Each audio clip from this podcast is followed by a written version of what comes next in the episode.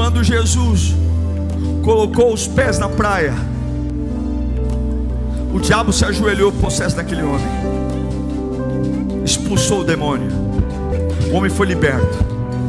Sabe o que ele se tornou? Ele se tornou um pregador do Evangelho. Jesus falou assim: estou indo embora. E ele falou: Deixa eu ir com o senhor.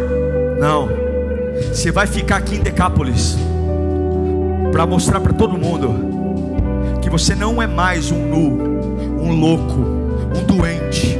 Você vai abrir a boca e você vai ser gerador de esperança você vai apontar para a salvação, você vai ficar aqui. E a Bíblia diz que a cidade inteira, que antes estava assustada, agora está todo mundo boca aberta. O assunto não é mais o, o lunático que anda nu, que se agride, que mora em cemitérios. O assunto agora é um homem que encontrou Jesus e o território dele foi curado, a alma dele foi curada, e agora ele prega a cura, a libertação. É por isso que a tempestade chegou, é por isso que a tempestade veio. Olha, meu irmão, toda tempestade antecede a avivamento.